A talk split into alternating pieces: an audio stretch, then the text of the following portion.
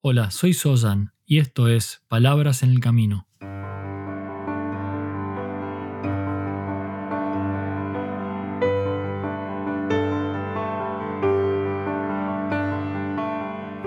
Un podcast para el camino al trabajo o de regreso a tu hogar, mientras caminas por la ciudad o en camino hacia lo de un amigo. Allí donde sea que te encuentres, estas son palabras para acompañarte en tu camino de transformación como ser humano.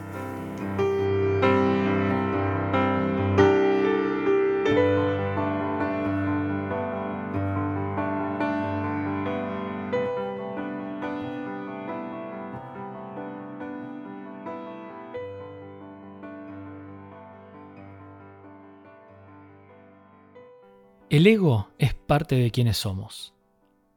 Si tú estás aquí, tu ego también lo está. Una cálida bienvenida a este nuevo episodio de Palabras en el Camino. Este es el episodio número 52.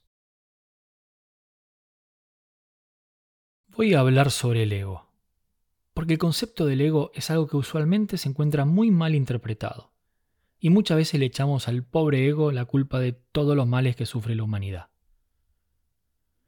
Leemos y escuchamos que el ego es el origen de todo sufrimiento, propio y ajeno. Y la realidad es que no necesariamente es así, o por lo menos no lo creo. Tenemos que comprender mejor qué es el ego y entender bien cuál es nuestra relación con él para poder vivir una vida más conectada y con menos sufrimiento. Pero entonces, ¿qué es el ego? Porque no siempre tenemos clara la verdadera definición de este concepto.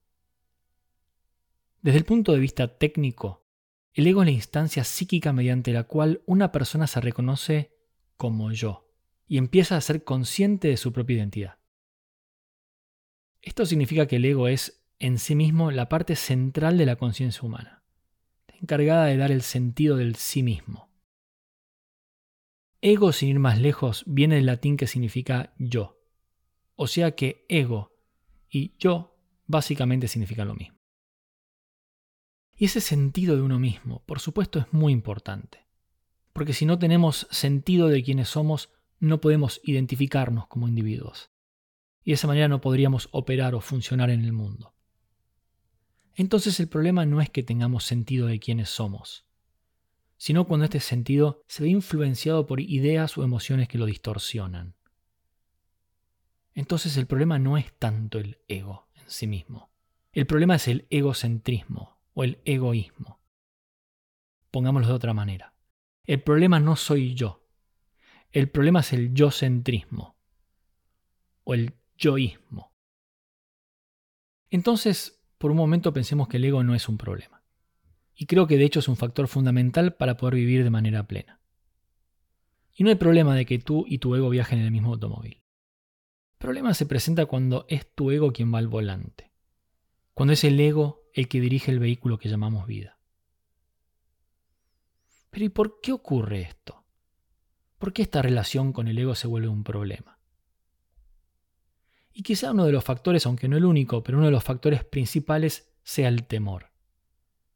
Cuando nos sentimos inseguros o inseguras, surgen nuestras defensas habituales.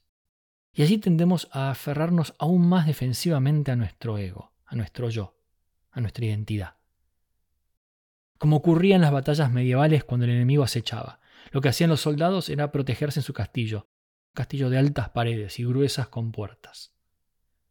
El ego se convierte en ese castillo detrás del que nos protegemos y ocultamos. Y allí es donde toma el volante de nuestra vida. El problema y una de las principales fuentes de sufrimiento entonces no es tanto el ego, sino el apego al ego. El problema es la construcción que hacemos de un yo como un castillo sólido, inamovible, y que creemos equivocadamente que nos protege de todos los males y dificultades del mundo.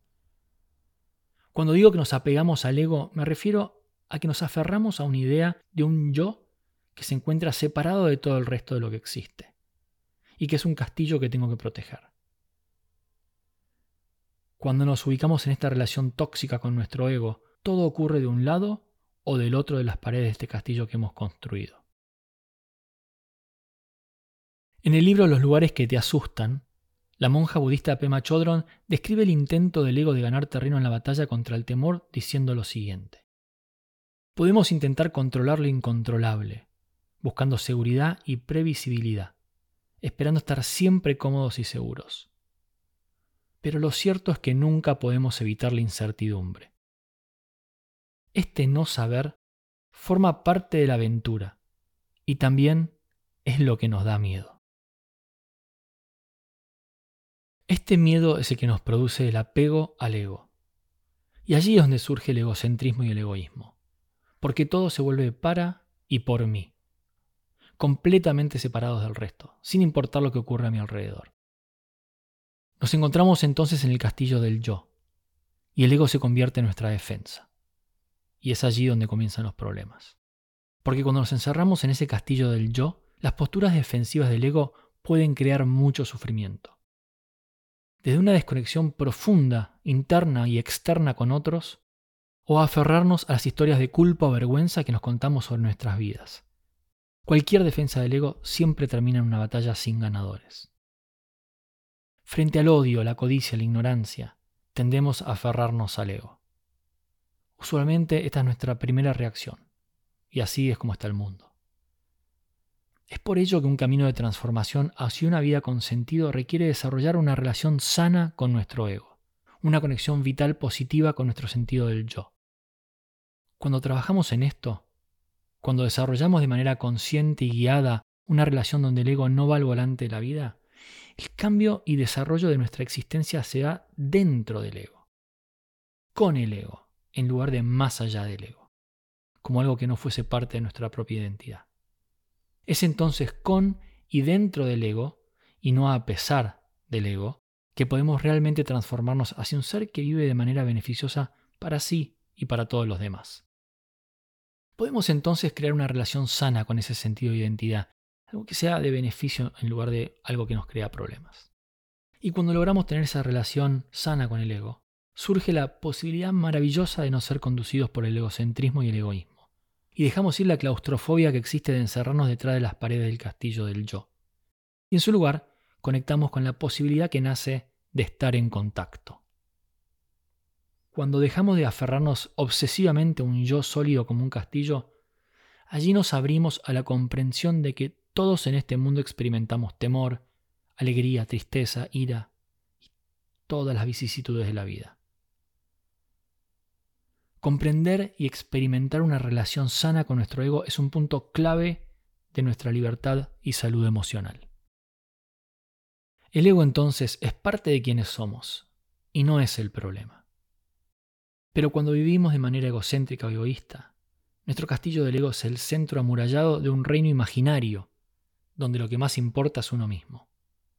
Pero cuando trabajamos para sanar la relación con nuestro yo y derribamos las paredes de este castillo imaginario, Aceptamos nuestro ego como parte de quienes somos, sin aferrarnos a sus impulsos y necesidad de protección. Nos encontramos en una relación íntima y sana con nuestro ego, y nos liberamos por completo a la fluidez de una vida en sana convivencia y respeto por uno mismo y por todos los demás. Con más conexión y, por supuesto, mucho menos sufrimiento. Gracias por estar aquí y por ser parte de este camino.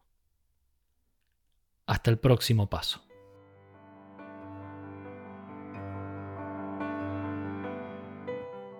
Si quieres recibir más información sobre este podcast y otros contenidos, ingresa en palabrasenelcamino.com.